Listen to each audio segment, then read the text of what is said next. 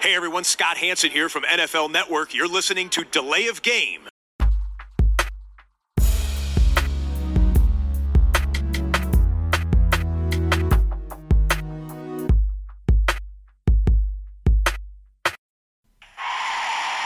Delay of game. Offense. Five yard penalty. Repeat down. Repeat down. Repeat down. Repeat down. Hallo und herzlich willkommen. Wir sind Delay of Game, der Football Podcast mit Episode 221. Der Draft ist vorbei, wir sind weiter da und ich begrüße auch heute den Christian. Hallo. Hi Tobi.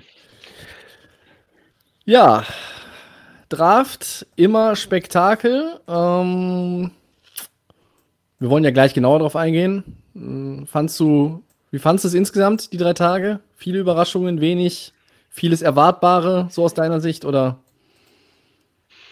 Ja, ich, ich finde schon, in der, in der ersten Runde war es erstmal ähm, erwartbar am Anfang. Da war jetzt klar diese ein bisschen Varianz drin, aber so bis 10, 12 hatte ich eigentlich das Gefühl, okay, alles klar, oder bis 10.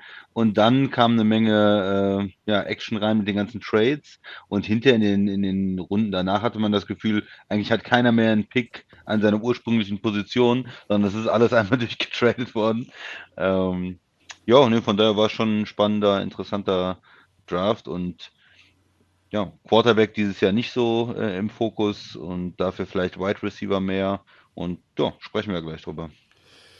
So soll es sein. Äh, zunächst brauchen wir aber ganz dringend ein Bier und ich leg mal los. Ich ähm, habe mal wieder im äh, Getränkemarkt in der bayerischen Abteilung gewühlt. Flörheim, das Helle.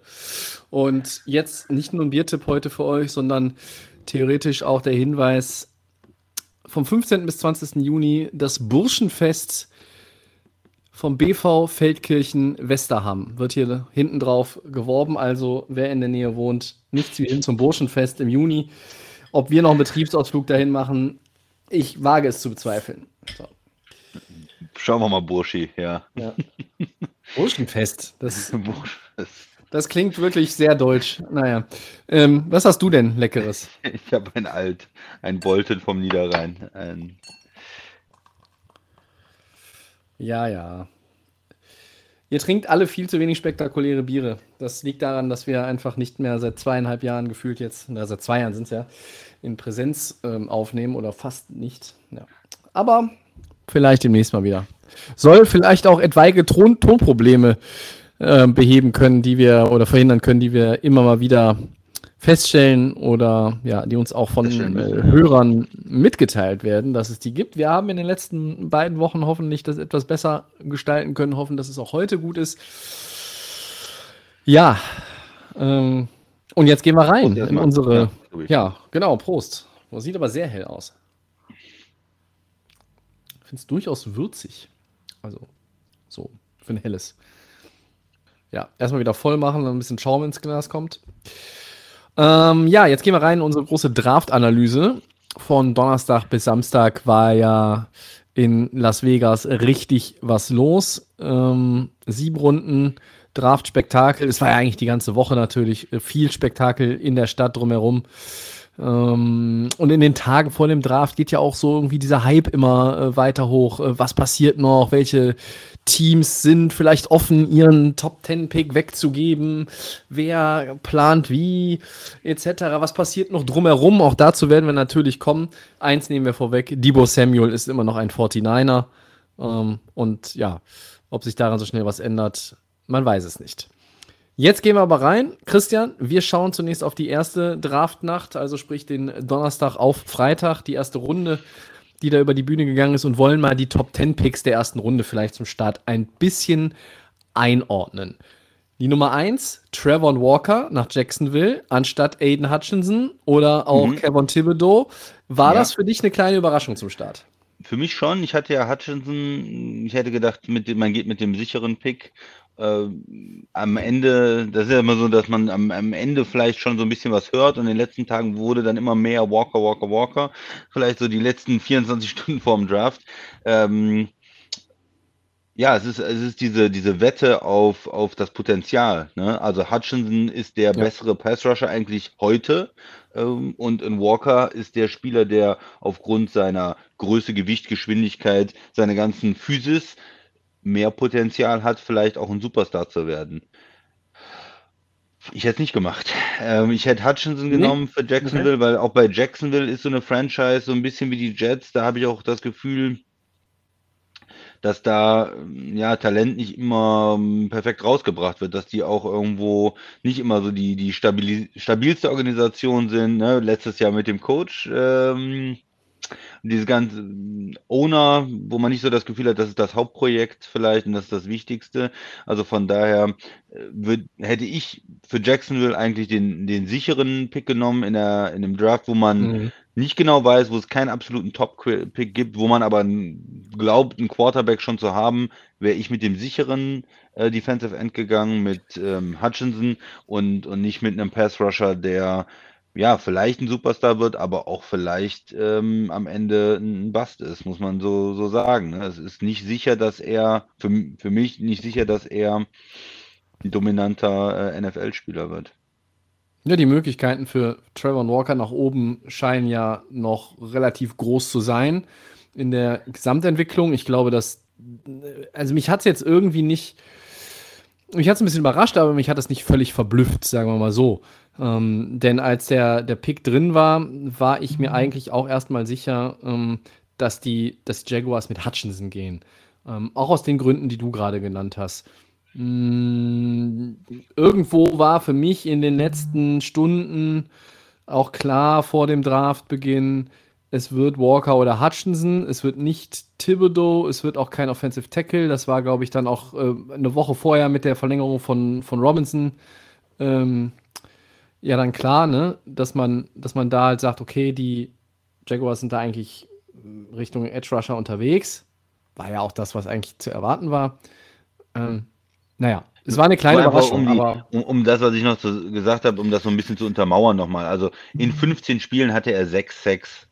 So, das ist nicht besonders viel. Ja, das ist irgendwie okay, aber er hatte nicht diese ähm, Produktion im, im College schon, dass man sagt, das ist ein Nummer 1 Pick. Und zum Vergleich, Hutchinson hatte in 14 Spielen 14 Sacks. So, das ist so, was man eigentlich erwarten würde von so einem Top 3 Pick, dass der auch natürlich liefert im College. Aber ja, Mhm. bei, bei Hutchinson sagt man halt, okay, der wird, ein, wird höchstwahrscheinlich ein guter NFL-Spieler, aber er ist vielleicht nicht ein, ein Superstar und die Jaguars sind da ein bisschen ins Risiko gegangen. Auf der anderen Seite, auf zwei, äh, Detroit ist, glaube ich, hingerannt, ja. Die wollten Hutchinson haben.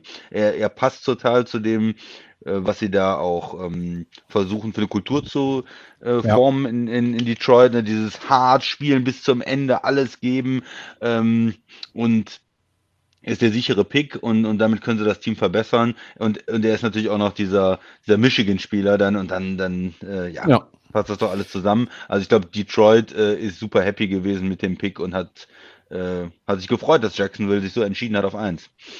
Ja, da, auch wenn es jetzt nicht auch wenn er nicht weit gefallen ist, er fällt Detroit in die Arme als, als Michigan äh, Prospect und das ist dann irgendwie auch natürlich diese, diese Hometown-Geschichte.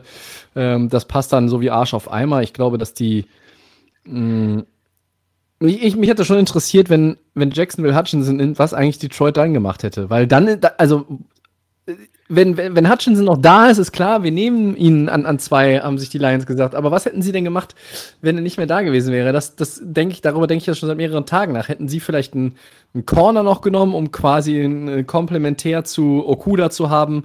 Wäre vielleicht Gardner äh, gewesen? Hätten sie den ersten O-Liner vom Board gezogen? Hätten sie äh, Thibodeau sonst genommen?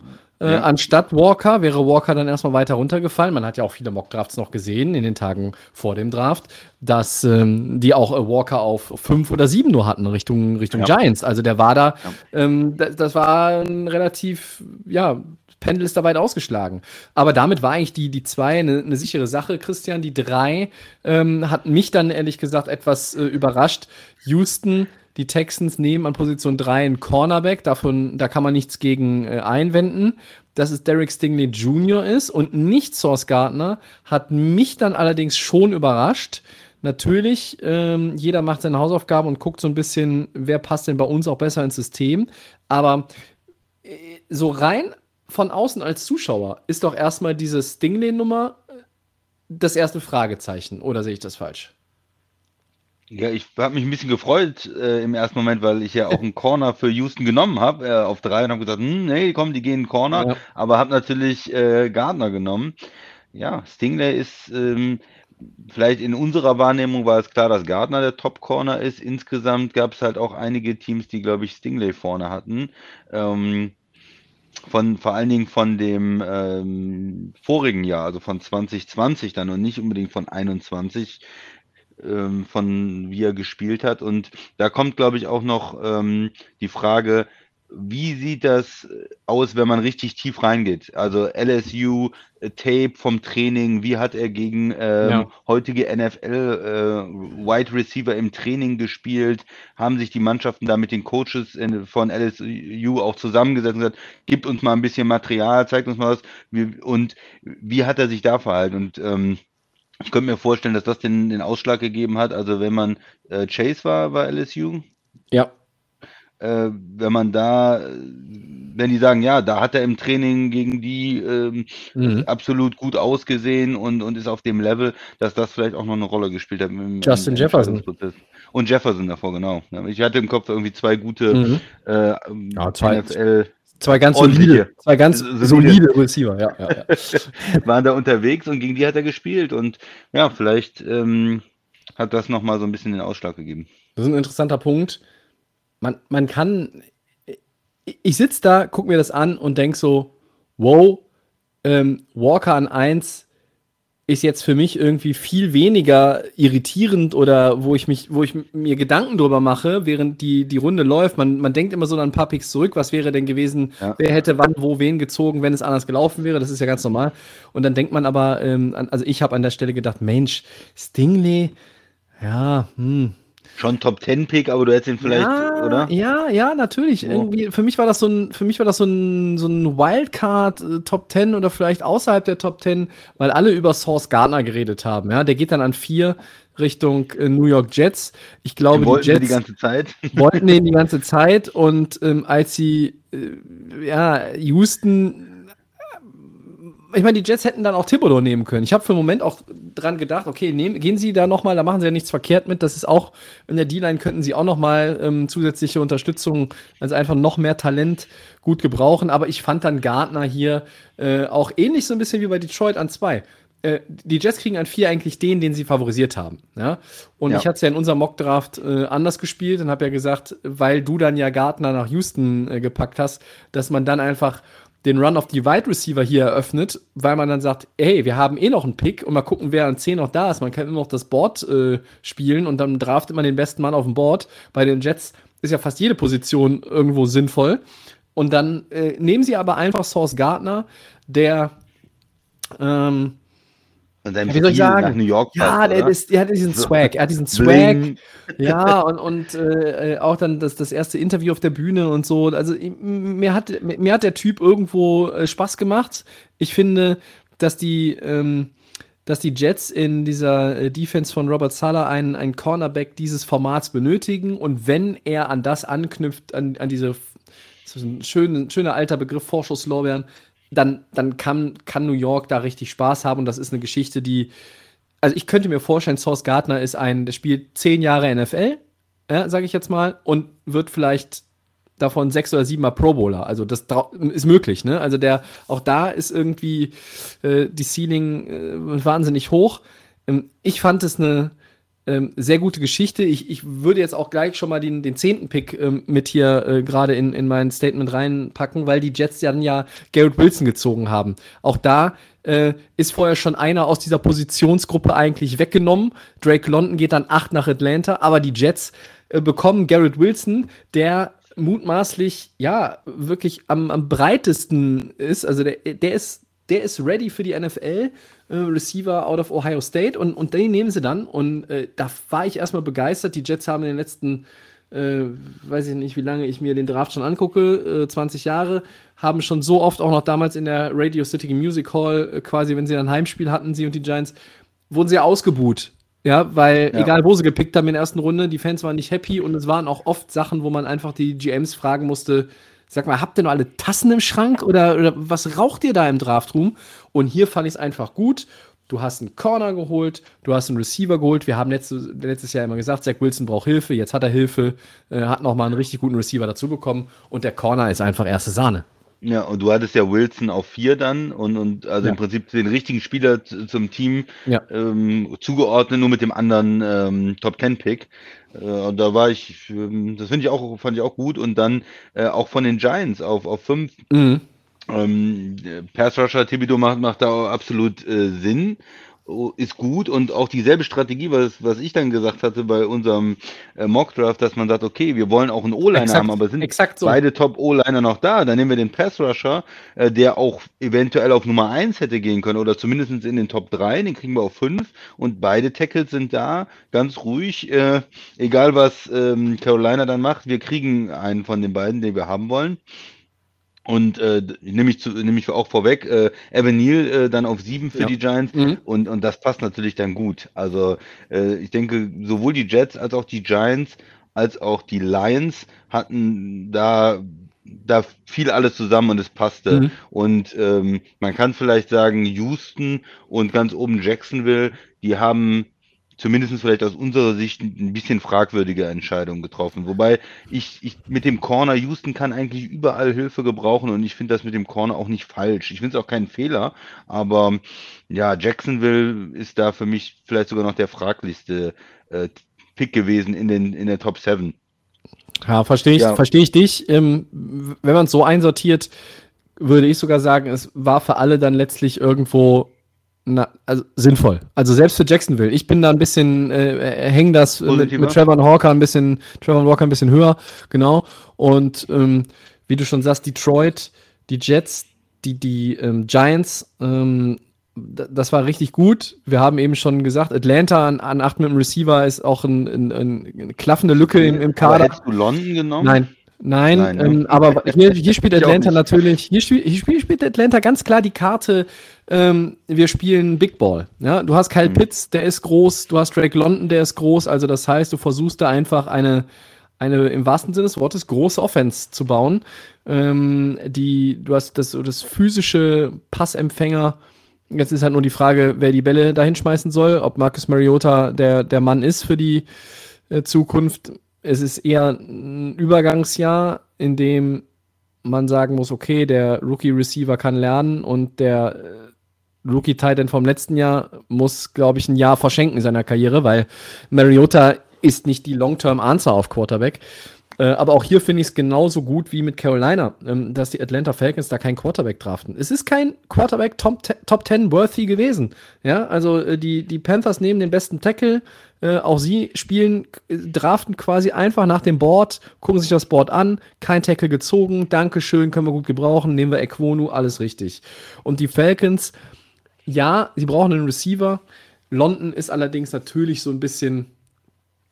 Ist bei mir nicht hätte Nummer man, 1. hätte man andere erwartet. Ja. First Round Pick okay, aber irgendwo, ich, ich hätte ihn, glaube ich, nicht in den Top 10 genommen und Nein. hätte, glaube ich, drei andere Receiver zuerst genommen. Ja, ja, drei, ja, doch, ich wahrscheinlich auch. Ja, ja, könnte, ich auch ja. könnte sein, ne? Eher, da- das wäre vielleicht einer gewesen, wo man gesagt hat, hm, vielleicht ist er für die Packers noch da. Ja, die, 20ern. die zwei mit ist im Nachnamen und der andere mit O, ja, genau. Ja. Ähm, äh, aber ähm, dann runden wir die Top 10 doch einfach nochmal ab, Christian. Auch Seattle an neun kein Quarterback entgegen deines Mock-Drafts. Ja, Ähm, ja, ja. Fabian war übrigens ein bisschen stinkig, dass du äh, ihm da, ihm seinem Team da Malik Willis irgendwie zugeschustert hast. Ja, Ja. War okay. er nicht so begeistert von, von der. Idee. Nee. okay. Nee, Er will keinen also- Quarterback. Er will, er will mit Drew Lock spielen, oder was? Mm, Ja, ich, weiß, ich, ich muss noch mal gucken, was er genau geschrieben hat. Ich weiß es nicht mehr, aber ähm, Charles Cross war dann der Pick von, von Seattle und ich finde, Ist ja ist doch auch ist ja äh, gut, eine ja, clevere Nummer, oder? Einen der drei Top-Tackle da in der Top 10 zu nehmen, ist keine falsche Entscheidung. Ich denke, da werden sie auf Jahre endlich Ruhe haben mit der Tackle-Position. Von daher kann ich da nichts gegen sagen, gegen den, gegen den Pick. Nur, ich bin auch kein Drew Lock-Fan. Ich, Ja, wer ist das schon? er Äh, bring, bring mir doch mal einen Drew Lock-Fan. Also, ich meine, äh, ich weiß nicht mal, ob Drew Lock ein Fan von Drew Lock wirklich Ja, ist. Also, Du wusstest, Quarterback ist eine wichtige Position auch in der National Football League. das äh, habe ich auch schon mal mitbekommen. Ähm, ein bisschen was vom Football verstehe ich dann ja doch, wenn Hm. auch nicht ganz so viel. Also, er hat, er hat gesagt, wenn der, wenn der Mock-Draft stimmt, also unserer, können wir in Seattle den Laden zusperren. Und jetzt pass auf, Drew Lock all day über Willis. Uh, Jeden, jeden, jeden Spieler kann man an neun draften. Von mir aus einen neuen Greenkeeper, aber ja nicht Willis. Schwerfällig, frisst Sex und nein, ich freue mich nicht. Grüße an Christian. So, Super, super haben wir uns Antwort, das hier nochmal ähm, Okay. aufgespart, um das extra im Podcast nochmal äh, anzubringen. Danke, Fabian, wie immer.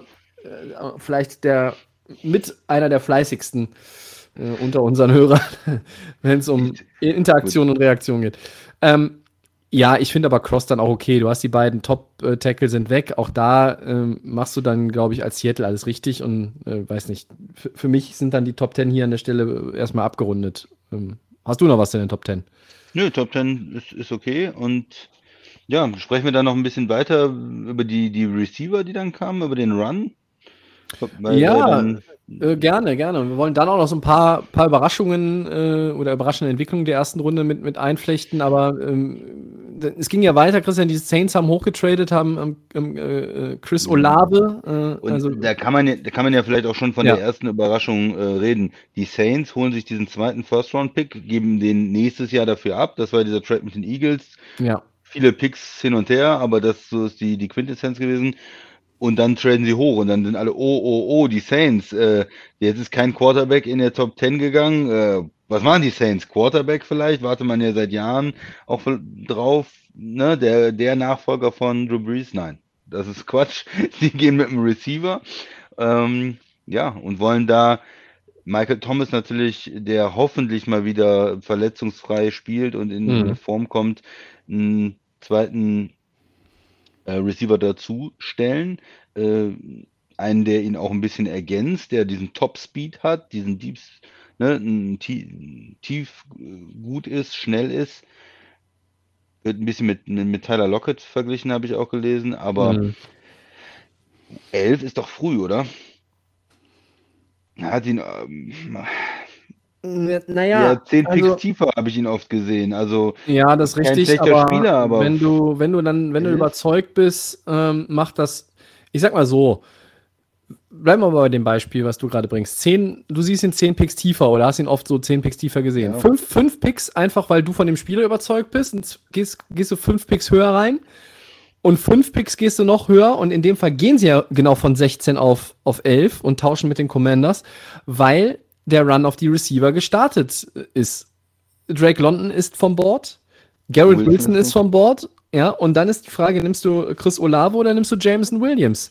Und ähm, damit sind wir ja schon bei einem, wie ich finde, wirklich ein bold Move der ersten Draftrunde. Die Lions nehmen den Rams-Pick, den sie bekommen haben, für Matthew Stafford und traden von 32 gegen Minnesota mit Minnesota hoch auf die 12 um 20 Plätze. Erst einmal, Ja. erst, erstes Wow ist, da tradet ein NFC North-Rivale mit einem anderen NFC North-Team einfach, ja. Ähm, das gibt es ja nun auch nicht so häufig. Später gab es ja nochmal Minnesota Trader mit den Packers. Sensationell. Minnesota, die sind, die sind so nett zu allen, die sind einfach Minnesota nice. Passt ja auch zu den Menschen in dem Bundesstaat. So, und dann hast du, hast du die, Lions, die 20 Dinger hochgehen, 20 Plätze, und dann sitze ich da und denke, okay, die nehmen jetzt, die nehmen jetzt Ritter oder Pickett oder, oder vielleicht auch Malik Willi- Willis. Die nehmen jetzt einen Quarterback. Du, du tradest doch nicht 20 Plätze hoch, wenn du keinen Quarterback jetzt an der Stelle nimmst. Und dann habe ich kurz überlegt, wie geht's wohl Jared Goff gerade zu Hause auf der Couch? Und nachdem der Pick verlesen war, habe ich gedacht, wie geht's denn Jared Goff jetzt zu Hause auf der Couch? Denn da kommt kein Quarterback, die nehmen einfach Jameson Williams. Das ist vom Talent her wahrscheinlich der beste Receiver im Draft, sagen viele. Natürlich, hm, ja, er hat diese Kreuzbandverletzung, er wird den Anfang der Saison auch verpassen, er wird erst zur Mitte der Saison ready sein. Und da muss man auch gucken, wie gut er dann reinfindet. Und ja, äh, er war auch ein Transfer, er ist ja dann erst in Alabama wieder aufgeblüht, weil er sich, ähm, ich glaube, es war Ohio State, ne, wo er vorher war äh, und sich da nicht durchsetzen konnte, äh, beziehungsweise da einfach nicht genug Spielzeit äh, bekommen hat. Und ich fand das ein, ein Monster-Move. Ich fand ihn sehr, sehr mutig, aber ähm, naja, du hast halt auch diesen aggressiven Move machen müssen aus Sicht der Lions, äh, weil auf 8 und 10 und 11 halt schon auch drei weg sind von dieser richtig guten Receiver-Klasse, ja. Und was hat sie gekostet?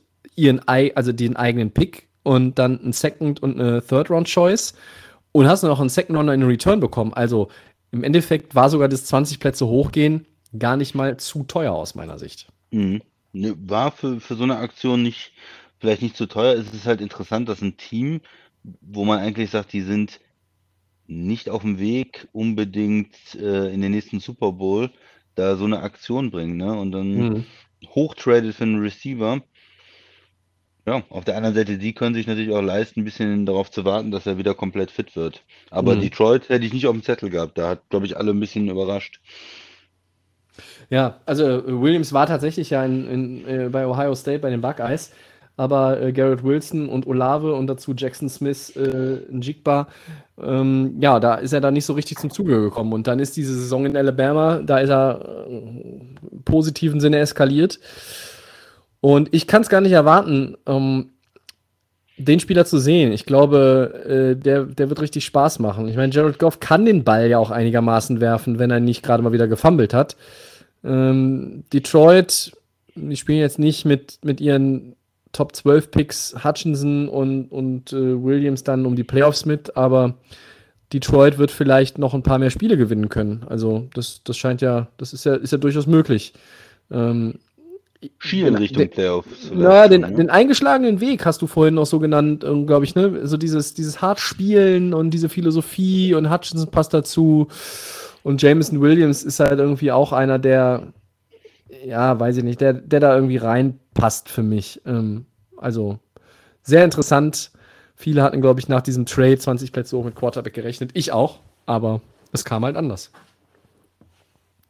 Ja, und, und witzig äh, ist ja immer, wenn so ein Run auf eine bestimmte Positionsgruppe ist, wie jetzt Receiver, dann sind andere Spieler dann später verfügbar. Und äh, ja. Da kam der nächste Trade. Die Eagles sind dann äh, hochgetradet auf die, auf die 13, haben drei ähm, ja, ähm, spätere Picks abgeben, 124, 162, 166 im, im Draft, um da hochzukommen vor die Ravens, um sich mhm. Jordan Davis zu sichern. Ne? Das ja. war auch interessant. Äh, zu wem geht er? Zu den, zu den Ravens oder ähm, geht da noch einer rein? Und das haben die Eagles gemacht. Äh, die wollten ihn haben unbedingt. Ja, er ist ja, haben wir darüber gesprochen, äh, athletisch, ein super interessanter Spieler, ähm, so massiv und trotzdem so schnell, ähm, so groß und äh, als Defensive Tackle kann er, ja, wenn er noch ein bisschen besser mit dem Pass Rush wird, wenn er nicht nur erste, zweite Down spielt, sondern auch dritte Down, wenn er Druck auf den Quarterback machen kann, ähm, ein richtig, richtig guter Spieler werden. Ja. Und dieses Potenzial, äh, da sind die Eagles halt reingegangen. Ne? Richtig, dafür hat Baltimore sich dann einfach ähm, einen der größten First-Round-Steals geangelt, in meinen ja. Augen. Kyle Hamilton, der Safety, ist gefallen. Ähm, andere, die, die, Teams vorher haben natürlich auch irgendwie andere Team-Needs dann gehabt, die, die einfach da brennender waren als die Safety-Position. Aber ähm, Baltimore sieht dann, okay, ähm, die Eagles springen vor, vor äh, und, und holen sich Jordan Davis, also gehst du dann mit, mit Kyle Hamilton. Ähm, ja, dann äh, war das für mich, also für mich auch auf jeden Fall ein richtig guter äh, Pick der, der Ravens. Ähm, aber ich glaube, wir müssen äh, dann auch vom Safety Hamilton, Christian, wieder zurück zu den Receivern kommen. Ähm, was ist da eigentlich auf 18 passiert? Also da waren doch mal die Eagles und plötzlich waren da die Titans. Ja, die, die Titans haben sich überlegt, ähm, wir traden einfach unseren, unseren Receiver, AJ Brown. Weil sie ihn nicht bezahlen ab. wollen. Genau, 100 Millionen, das klingt viel. Das, da wollen wir nicht mitbieten.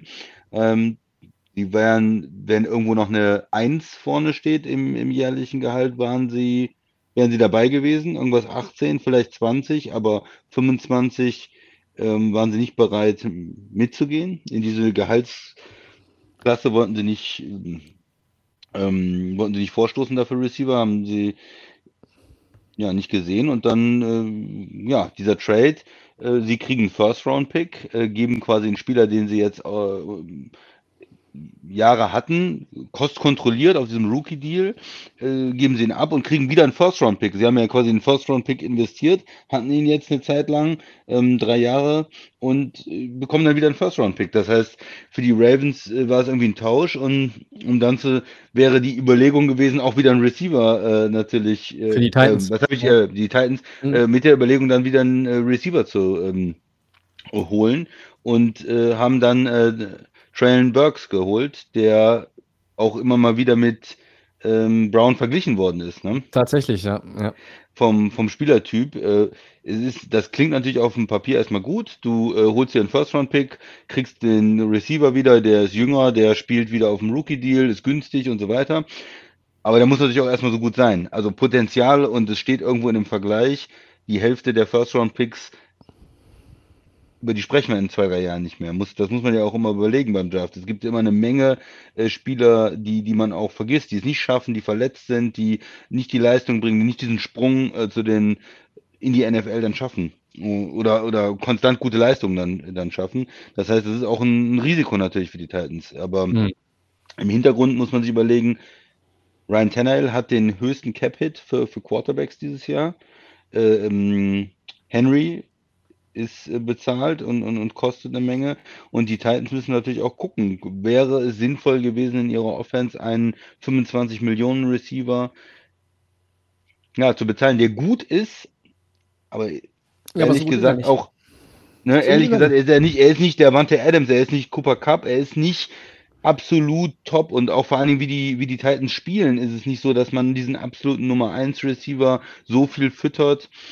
Ich kann es irgendwo nachvollziehen. Ich finde es aus Sicht der, der Titans nicht ganz verkehrt, aber ich, ich sehe auch die Logik der Eagles. Die Eagles haben in den letzten Jahren immer mal wieder Receiver hoch, erste, zweite Runde gedraftet und noch nicht den Erfolg gehabt. Und jetzt zu sagen, bevor wir wieder irgendeinen Receiver, vielleicht den sechstbesten Receiver in dem Draft nehmen oder den sechsten Receiver, der gezogen wird, Mhm.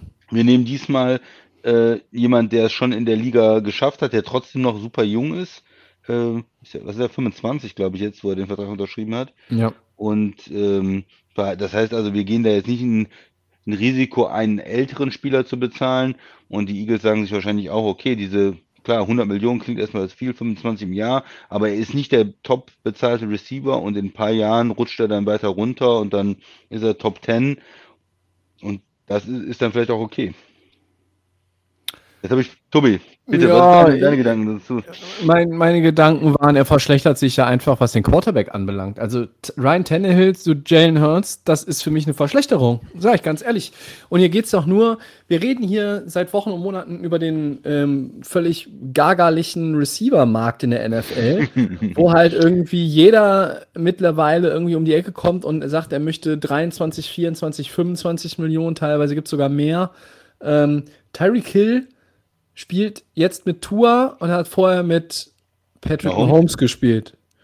AJ Brown, ja, ich, du, das ist in dem System, mit dem System auch angesprochen und Ryan Tannehill ist jetzt auch nicht Patrick Mahomes, aber Entschuldigung, für mich ist Ryan Tannehill ein besserer Quarterback in der NFL, Stand 3. Mai 2022 als Jalen Hurts. Ich halte Jalen Hurts für eine Bratwurst und nicht für einen Franchise-Quarterback auf lange Sicht, ja.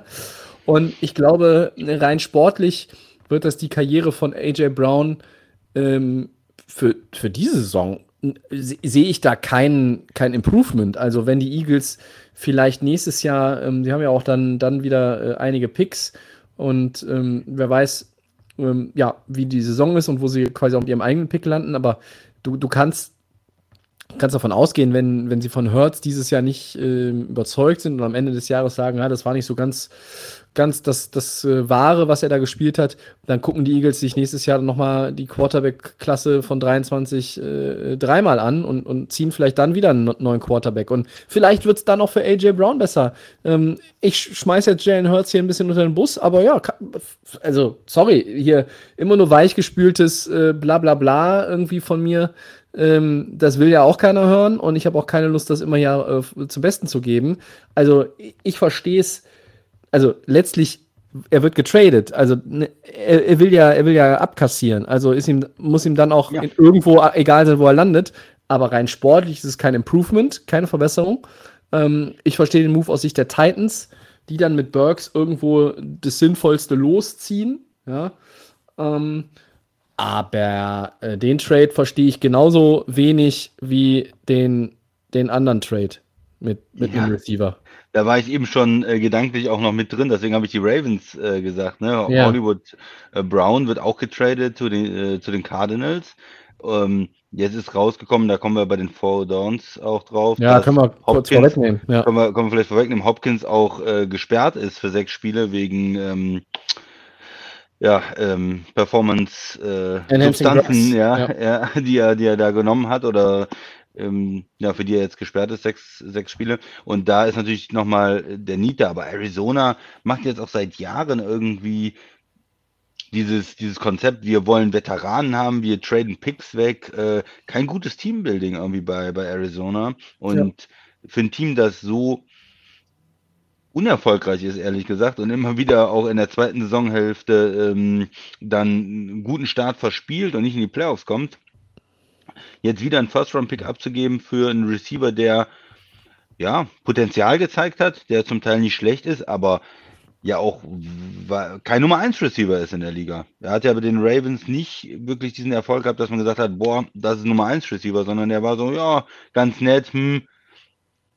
Hollywood Brown hat mal ein paar Highlights, aber kein konstant guter Nummer 1 Receiver für die Ravens gewesen. Und da denke ich, äh, Ravens sagen, okay, wir, wir geben ihn ab und ob das die Haben ihn aber nicht ersetzt, haben ihn nicht ersetzt im Draft, muss man auch mal so sagen, ne? Also ja, Baltimore hat keinen Receiver Das ist interessant, ja. Die, die Ravens haben dann mehr oder weniger gesagt, wir äh, machen was ganz anderes. Wir gehen äh, Defense, wir gehen äh, O-Line, äh, wir mh, stärken auch unser Running Game weiter und zu wem Lamar Jackson dann am Ende wirft, ist dann noch ein, noch ein anderes Fragezeichen. Also die Ravens haben nicht diese Titans-Strategie gewählt, eins zu eins ersetzen, sondern Ja. der ist irgendwie unzufrieden.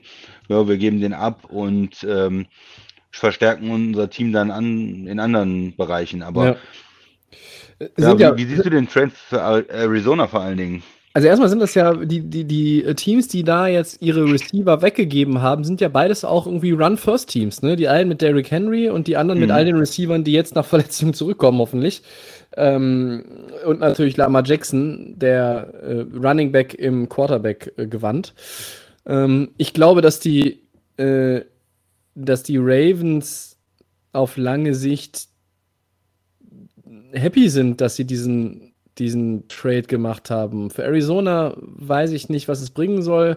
Klar, die wussten schon, ähm, dass diese Sperre da für Hopkins kommt. Ich meine, die, dieser Regelverstoß, so nenne ich es jetzt mal, ist ja schon seit Ende des letzten Jahres bekannt, wie man jetzt gelesen hat.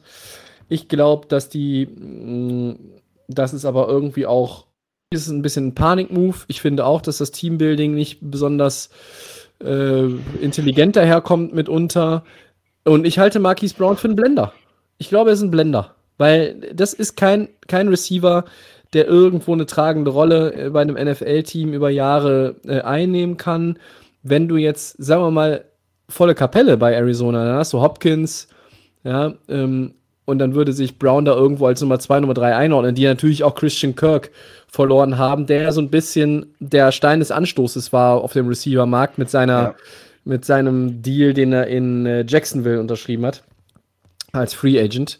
Mm, Ich bin nicht angetan und bin von dem Move noch weniger angetan ähm, als bei dem AJ Brown Move. Weil hier geht es, bei dem einen geht es halt wirklich auch um den Contract und, und Money und bei dem anderen geht es darum, ähm, dass sie irgendwas machen wollen und das ist wieder so eine Verzweiflungsnummer. Ich möchte gar nicht wissen, wo sie überall angerufen haben, äh, wahrscheinlich auch bei Seattle, ob sie irgendwie Lockett oder Metcalf haben können oder was weiß ich was. Arizona versucht verzweifelt aus meiner Sicht mit den Rams und den 49ers Schritt zu halten in einer Division, in der sie, sie waren übrigens ja in den Playoffs in der letzten Saison, aber wurden auch von den Rams in diesem Spiel mehr oder weniger zu Statisten dann äh, degradiert. Ne? Ähm, ich glaube, dass Mir gar die, nicht aufgefallen, dass die in den Playoffs waren. ja, kannst du mal sehen. Ne? Das, Pittsburgh war übrigens auch drin, Christian, aber äh, ne? Auch, auch wenn, du, wenn du das ja. immer noch nicht verstehst und, und ich irgendwie auch nicht. Aber zurück zu den. Es kommt ja jeder in die Playoffs jetzt. Man kann Ja, auch ähm, zehn Teams in die Playoffs nehmen. Ja, äh, eigentlich könnte man auch ähm, die Saison direkt anfangen. Äh, man ohne Setzliste lost man einfach und spielt jede Woche im K.O.-System. Ja. Ja. So. Wirkt ein bisschen manchmal. Ja, ich glaube, dass die, ähm, dass die Ravens da der Gewinner des Trades sind. Ich finde, Hollywood Brown äh, Drops, da läuft ja die Routen nicht sauber. Ähm, dann wirkt er auch manchmal nur ein bisschen unmotiviert. Also für mich ist das kein Receiver, der, der Arizona so, so wirklich weiterhelfen wird. Jetzt, wenn ich das sage, werde ich wahrscheinlich im November hier sitzen und sagen, Hollywood Brown ist der äh, Leader der NFL in Receiving Yards und hat schon sieben Touchdowns. Ja, ähm, Arschlecken, dann ist das so. Ich sage hier und heute, der ist ein Blender und ich finde beide Moves irgendwie auch wenn sie aus unterschiedlichen Beweggründen gemacht werden. Naja, ich bin von beiden nicht begeistert.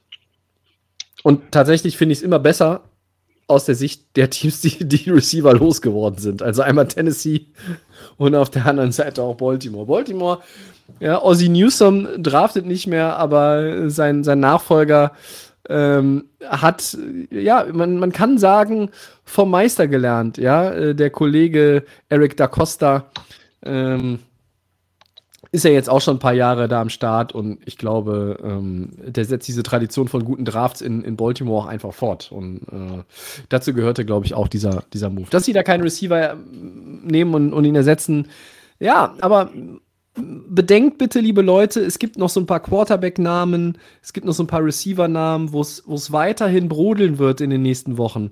Werden sie getradet? Einige sind auch noch Free Agents. Vielleicht geht auch OBJ irgendwo in Richtung Baltimore, weil die halt mehr Geld bieten als dann die Rams. Man weiß es nicht. Ja. Also, ähm, das ist immer noch, noch offen. Metcalf hört man immer wieder oder Seattle insgesamt. Ja. ja. Also, da könnte noch ein bisschen was passieren. Ja.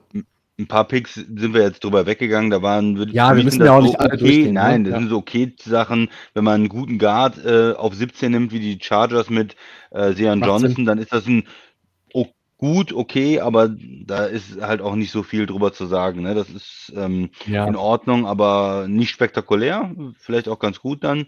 Oder Trevor Penning, du hattest den ja auch in der ersten Runde. Ich war ja ein bisschen skeptischer. Mhm. Ähm, 19, die Saints sagen, ja, Tobi, du hast recht, der ist ein ist ein guter Tackle für, für uns, für die Zukunft. Er ist kein Teron Armstead. Also ja, ich glaube, ich das kann man, das kann man schon sagen. Aber also würde mich wundern, wenn er diese, diese Fußstapfen wirklich ausfüllen würde. Aber okay, man muss auch erstmal ab, immer abwarten. Ne? Ähm, die, das College-Resümee, ähm, das Tape, was du siehst, Pro Day, Combine etc., ist immer das eine. Aber das Entwickeln eines Spielers ist immer das andere. Und Spieler X entwickelt sich im Team Y manchmal einfach auch besser, als der Spieler X im Team Z sich entwickeln würde. Und you never know. Also äh, einfach mal abwarten. Äh, die 20 würde ich an der Stelle jetzt mal über, ja. überspringen, weil da kommen wir ja gleich als nächsten großen Punkt zu. Ne? Ja. Ähm, ich würde äh, sonst noch mal einfach so am, am Ende irgendwie der ersten Runde haben wir da noch irgendwas, äh, was dir besonders aufgefallen ist? Mir natürlich Jermaine Johnson, der Edge Rusher, ist dann noch gefallen äh, bis zu den Jets an 26 und äh, die sammeln quasi mit ihren Picks 4, 10 und 26 ähm, drei Leute aus den ja, weiß ich nicht, Top 18 vieler, ähm, vieler Draftkataloge ja. oder Top 10 ja, ein. Top ne? Also 15, für viele den besten Receiver, den besten Corner und den drittbesten Edge Rusher und das mit drei Picks. Die sind dann nochmal reingetradet in die erste Runde. Also die Jets waren in der ersten Runde all over the place und haben.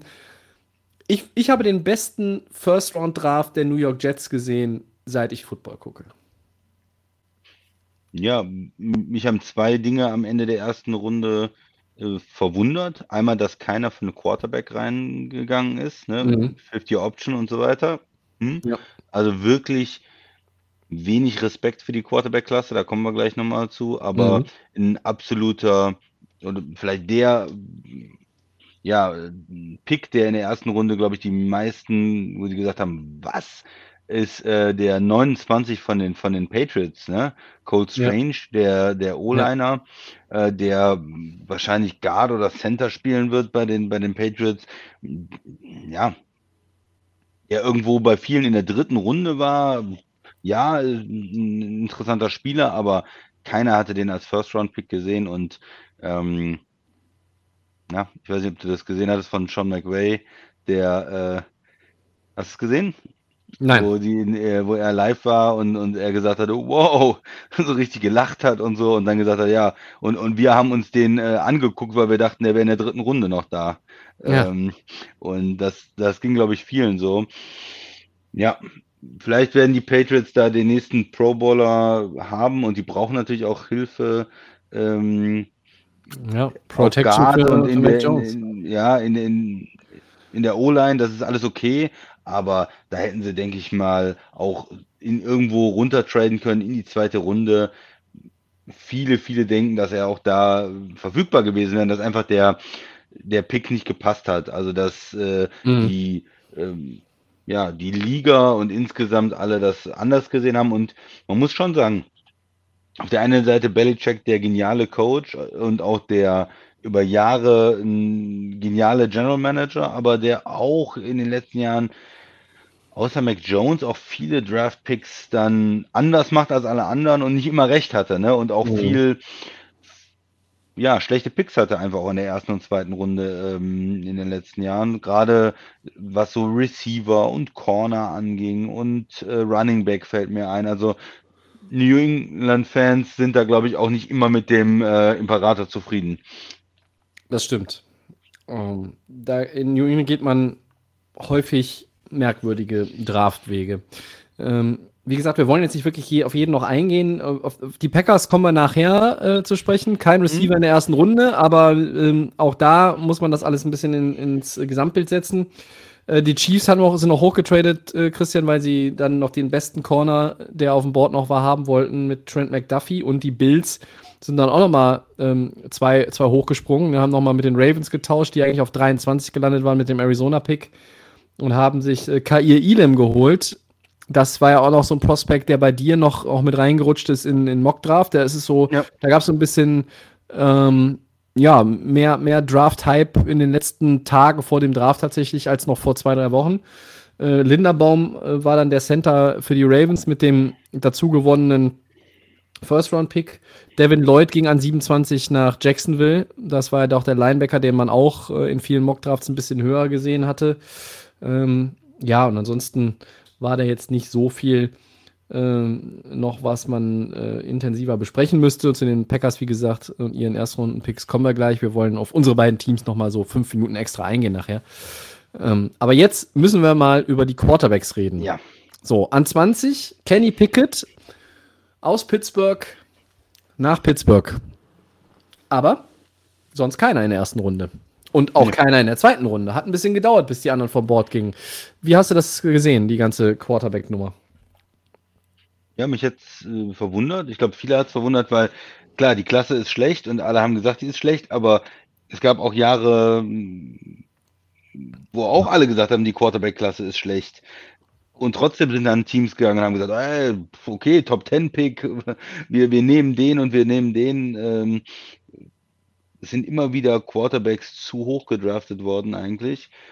Und da hat die Liga anscheinend irgendwo gelernt, muss man auch sagen. Es gab nicht das verrückte Team, das äh, hochgegangen ist, das gesagt, äh, sich irgendwie den schön geredet hat, den Quarterback, und gesagt, ja, komm, den wie Seattle, wie, wie die Panthers, die wirklich einen brauchen, oder Teams, die dann am Ende der ersten Runde sind, oder die Saints vielleicht. Also es gab ja schon Mhm. einige Kandidaten, die noch einen Quarterback oder einen zukünftigen Quarterback brauchen.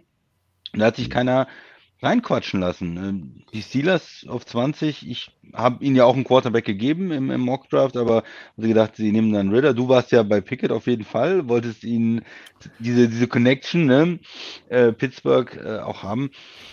Ja, Ja. es ist, äh, sie gehen da natürlich irgendwie mit solide, weil solide ist vielleicht auch okay dann für die Steelers, passt das irgendwie, weil sie eine gute Defense haben und ähm, auch von einem, von einem Quarterback kommen, der jetzt nicht ähm, gezaubert hat äh, oft.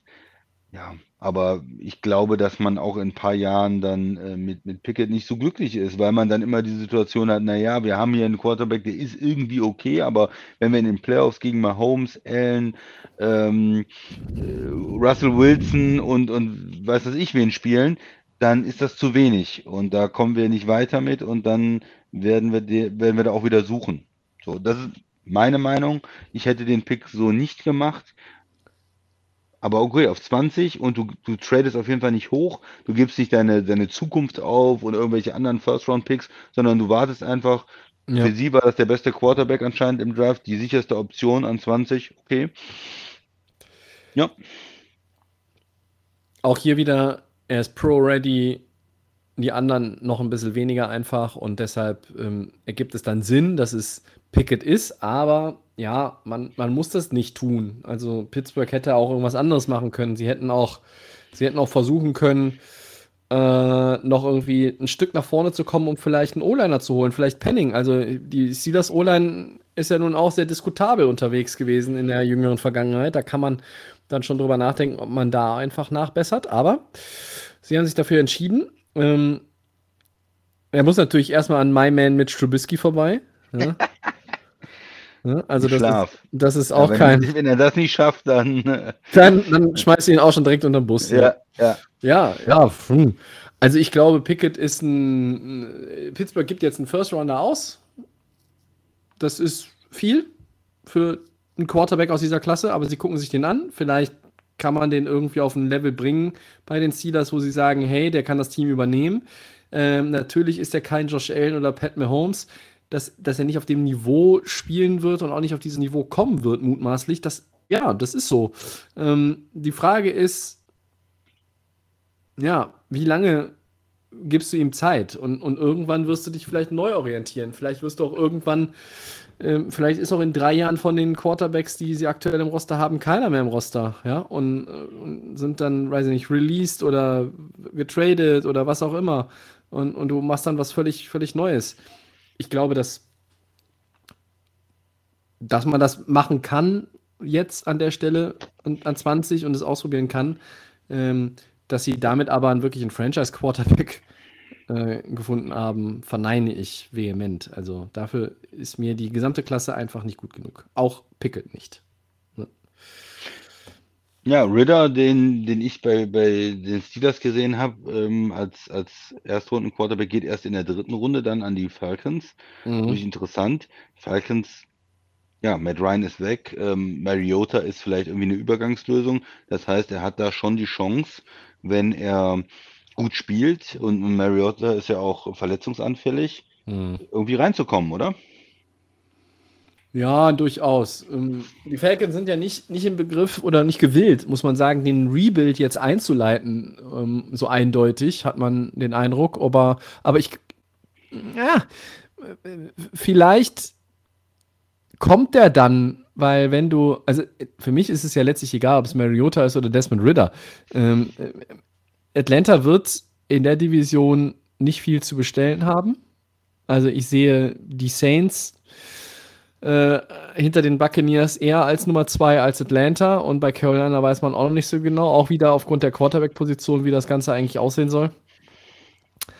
Wir könnten jetzt wieder bei Baker Mayfield noch spekulieren, ob da noch was in die Richtung passiert. Hm, hm, hm. Aber gut, Carolina hat auch noch dann Matt Corral gedraftet. Ne? Ähm, ja, also Ritter hat eine Chance, den, den Starting-Job zu übernehmen, aber ich glaube, dass die Falcons mh, ja, ich, ich, ich sehe einfach nicht, dass Ritter sich so weit entwickelt, dass er, dass er so lange in, dieser, in diesem Team spielt wie Matt Ryan. Also, das, das glaube ich nicht. Also, auch da wird dann irgendwann weitergesucht. Ich sehe keinen Quarterback tatsächlich 2026 oder 27 oder 28 als unumstrittenen Starter. Sehe ich nicht. Gleiches gilt für Ja. Malik Willis. Ja, Willis ist ja mein First-Round-Quarterback gewesen, wo man in den vergangenen Jahren gesehen hat, dass so Spieler, die ja diese Highlights auch haben und die athletisch sind, hoch gedraftet werden und er rutscht in die dritte Runde und ich finde, da ist es für Tennessee einfach gut. Ähm,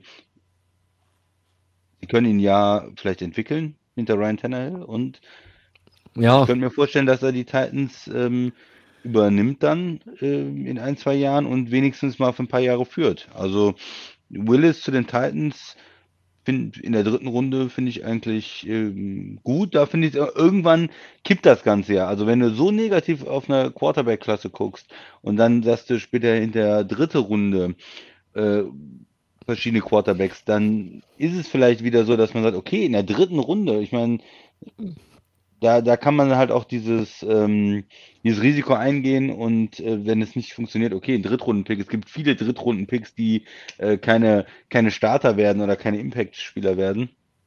Ja. Und von daher finde ich es ähm, für diese Teams, sowohl Atlanta als auch die Titans, dritte Runde okay, einfach dieses, ähm, diese Picks zu machen. Und äh, ja, das wären ja meine drei First-Round-Quarterbacks im Prinzip gewesen. Pickett, der war ein Mhm. First-Rounder und dann zweimal dritte Runde, Ritter und Willis. Und ja, Carolina Ende der dritten Runde noch mit dem, mit dem vierten, mit Matt Corral. Man, man muss aber auch bei der Bewertung der Quarterback-Klasse, beziehungsweise wie die Quarterbacks vom Board ge gegangen sind im Draft, muss man noch was anderes berücksichtigen, finde ich. Ja? Ähm, 2021 hatte der ähm, Draft fünf Quarterbacks, die in der ersten Runde ausgewählt wurden, und 2020 waren es immerhin drei. So, das sind acht Teams und damit ein Viertel der Liga, die halt gerade mit einem jungen Quarterback aus diesen beiden Jahrgängen ja unterwegs sind. Ähm, also, und dann hast du noch einfach die Älteren, die Veteranen und, und damit gibt es gar nicht so viele Teams. noch, ne? Ja, und damit gibt es aber auch gar nicht so viele Teams, die jetzt wirklich ernsthaft einen, einen Right-Away-Starter suchen oder, oder erzwingen wollen, muss man vielleicht sogar auch so formulieren. Und deshalb hat es da einfach gedauert. Und ähm, ich meine, Atlanta hätte das früher machen können, aber der Value für, für, für den Pick ist dann halt auch nicht gegeben. Und die Titans machen das dann schon auch gut, wie du sagst. Dritte Runde, die haben ihren Tannehill, ähm, der ist noch da, Derrick Henry ist noch da und die wollen natürlich in den nächsten zwei Jahren gerne einen Super Bowl gewinnen und dann gucken wir mal weiter, wie sich das dann in Atlanta generell alles aufstellt. Gut, ja. Aber wie gesagt, das sind alles keine äh, can't miss Starters. So, und, und entweder hast du einen Franchise-Quarterback oder du hast keinen. Und wenn du den Pick, warum willst du den Pick vielleicht dann einsetzen, den First-Round-Pick, wenn du nicht völlig überzeugt davon bist? Wir haben ein bisschen Ja. angestoßen von den Rams in den letzten Jahren natürlich die Philosophie, die sich auch auf andere Teams übertragen hat. Äh, fuck them Picks oder zumindest die First Rounder oder was auch immer. Aber man sieht halt auch anhand der Quarterback-Klasse 2022, dass die Teams, viele Teams, dann auch einfach sehen, hey, der Pick ist wertvoll, wir haben andere Positionen, die wir adressieren wollen und wir gehen lieber noch mal ein Jahr irgendwie durch die Mittelmäßigkeit, anstatt den Pick auszugeben und vielleicht trotzdem mittelmäßig zu sein. Ne? Also Abwägung.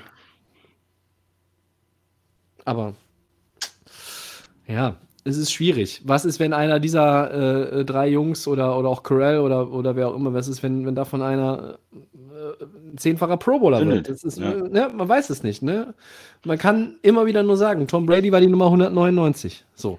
Und damit ähm, ist ja auch immer Hoffnung irgendwie für alle, die unter den ersten 199 zumindest gedraftet werden, dass man vielleicht ja auch äh, irgendwann nicht eine ähnliche Karriere einschlägt, aber äh, zumindest ein dauerhafter Starter mit, äh, oder erfolgreicher dauerhafter Starter in dieser Liga wird. Ja, also ich finde, wie gesagt, Willis und, und Ritter dann better, besser als äh, better als äh, Pickett, ja. Also irgendwo besser, besser als Picks in der dritten Runde als als Pickett in der ersten. Ja. Und vielleicht noch erwähnenswert, äh, New England im Quarterback in der vierten Runde. Warum Ja. eigentlich? Keine Ahnung. Und in, haben wir letztes Jahr erst äh, Mac. Jones genommen. Ja. Und äh, Washington in der fünften Runde mit, mit Howell da. Das könnte natürlich eine, eine, eine Sache sein. Wentz, wissen wir, immer wieder verletzt. Ja. Auch keiner ist überzeugt von Wentz eigentlich, außer die Commanders. Also vielleicht können, ähm, könnte da auch was passieren im Laufe der Saison, dass er mal die Möglichkeit gibt, bekommt wenigstens was zu zeigen oder ähm, auch in der nächsten Saison. Das Ja. könnte noch so, eine, so ein Quarterback sein, den wir zumindest mal sehen. Ähm, Mhm. Ob er jetzt irgendwie Erfolg hat in der Liga, ist noch was anderes, aber den könnte man, äh, sollte man mal im Hinterkopf behalten und mal schauen, wie er so in der Preseason spielt. Wentz fällt bestimmt irgendwann mal aus. Oder wird gebencht, weil er einfach scheiße ist. Genau. Kann ja auch sein. Ja, Christian, wir wollen ganz kurz noch auf unsere Teams gucken. Ich glaube, bei den Rams können wir es ein bisschen äh, kürzer machen noch als bei den Packers. Die Packers haben wieder keinen Wide Receiver gedraftet. Meine Beobachtung war ja so in der ersten Runde, hm, du müsstest vielleicht hochgehen, damit du noch irgendwie einen bekommst von den richtig guten. Das haben sie nicht getan. Dann haben sie mit Quay Walker einen Linebacker gezogen, äh, wo du mir schreibst, hm, den hatten viele ja nicht mehr unbedingt äh, safe in der ersten Runde. Und Devonte Wyatt ist ein Defensive Tackle, der aber wohl bei vielen in der ersten Runde in den Mock Drafts drin war. Ich finde ja unterm Strich haben die Packers eigentlich auch da sich das Board angeguckt und dem Board entsprechend clever gedraftet in der ersten Runde. Und ihren Receiver dann ja in der zweiten Runde, da sind sie ja hoch. Ich glaube, wenn mich nicht alles täuscht, das war der Deal mit Minnesota. Haben ja. sie dann Christian Watson geholt. Wie zufrieden bist du denn mit dem Draft der Packers? Ein typischer Packers-Draft, auch in den letzten Jahren, muss hm. man sagen. Also, sie nehmen in der ersten Runde ähm, Athleten. Sie gucken ja immer sehr auf ähm, wie athletisch sind die Spieler. Äh, sie draften nicht unbedingt nach Erfolg im, im College oder zumindest nicht äh, persönlichem Erfolg oder Stats oder sowas, sondern wie, wie entwickeln, wie, wie kann man die Spieler noch weiterentwickeln. Und ähm, das, dem sind sie treu gewesen. Äh, Walk, ähm, ja, Walker hat man nicht unbedingt in der ersten Runde gesehen oder eher so als dritten Inside-Linebacker, äh, vielleicht in der ersten Runde. Da gibt es auch sehr unterschiedliche Einstellungen. Manche sagen, es ist ein guter Pick äh, und haben ihn als Top 20 gehabt, weil er so athletisch ist. Äh, und manche haben ihn eher in der zweiten Runde gesehen. Ich, ich finde es okay. Inside-Linebacker kann man gebrauchen. Ähm, die, Position ist, äh, hatte eine, eine, eine, Lücke eigentlich bei den Packers immer, auch in den letzten Jahren. Und ähm, ja, er ist sehr, sehr athletisch, er hat eine Menge Potenzial an 22, ist okay. Vor allen Dingen auch, weil die Receiver vorher alle weggegangen sind. Äh, für mich war dann irgendwo klar, Receiver ist, ist weg, weil die, ne, es gibt keine Receiver mehr, die man da nimmt. Man hätte hochtraden müssen oder man akzeptiert das und nimmt dann halt den besten Spieler, den man noch auf seinem Board hat. Mhm. Und das waren dann äh, hier in dem Fall Defender. Und, und White finde ich gut. Ähm, Defensive Tackle, auch das, äh, da kann man äh, gebrauchen. Man, man muss überlegen, dass äh, Kenny Clark der, der Tackle von den Packers, der, der beste Mann da in der Defense äh, oder zumindest in der D-Line, extrem viele Snaps spielt und der braucht auch mal Pausen und da müssen sie mehr rotieren und ihm da auch jemanden zur Seite stellen, der ihm helfen kann. Mhm. Von daher ist dieser, sind diese Picks nicht sexy, aber die sind irgendwie okay. Defensive Tackle und Inside Linebacker, ja, okay. Ich hätte, ja. ja. ich hätte vielleicht noch irgendwie lieber einen Pass Rusher gesehen, weil das immer noch ein bisschen mehr Wert hat.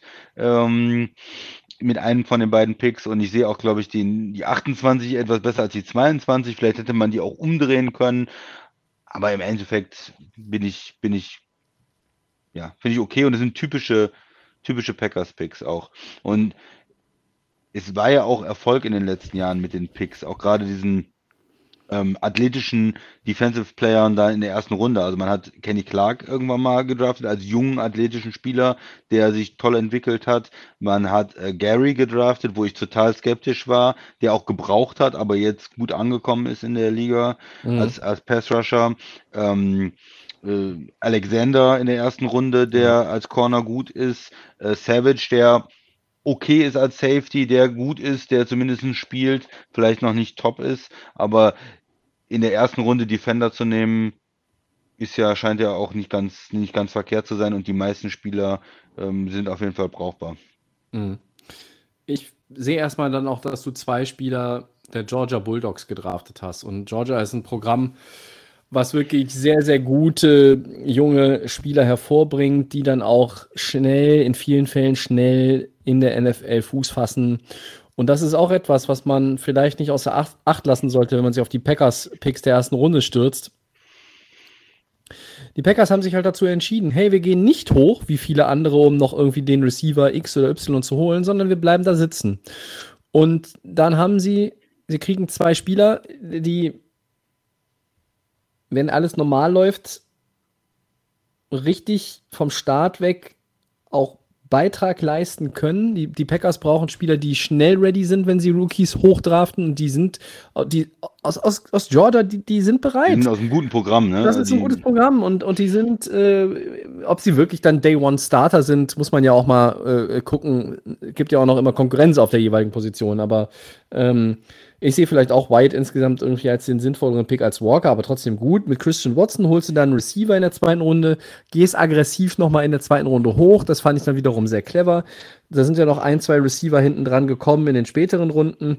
Ähm, insgesamt haben sie elf Picks gehabt. Das war dann am Ende ähm, tied for League High. Und ich finde, naja, dieses, dieses ganze mh, mm, mit den Receivern auch immer, da habe ich auch noch mal gelesen. Guckt euch mal die Rookie-Zahlen von Devante Adams an.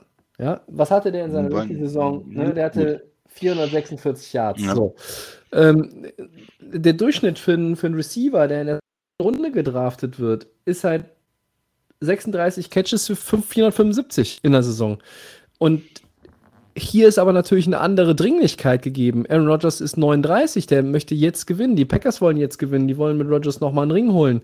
Ähm, und deshalb bleibt für mich die Frage, was ist denn mit Receiver? Ähm, ist, sind Lazar, Cobb und Watson dann in Verbindung mit den beiden Running Backs und auch den Tight Ends, ist das dann genug oder passiert noch was? Ich habe irgendwo immer noch das Gefühl, die Packers tun noch was. Und er ist übrigens noch 38 und wird erst 39. Er wird 39, ja. Ja, ja 2. Dezember 83. dass du ihn zu alt machst jetzt hier. 2. Dezember 83. Ja. ja. Ja, ähm, ja, ich glaube, mm, also ich glaube, wie, wie, gesagt, ich fand erstmal den, den Draft der Packers auch solide. Das, äh, wie du sagst, typischer Packers-Draft, die haben das gut gemacht. Äh, Im Endeffekt, man, man soll da nicht schon wieder direkt irgendwie die Steine schmeißen, weil sie keinen First-Round-Receiver gezogen haben. Ähm, Javon Walker 2002 ist jetzt der letzte. Also es ist 20 Jahre jetzt her, fa faszinierend.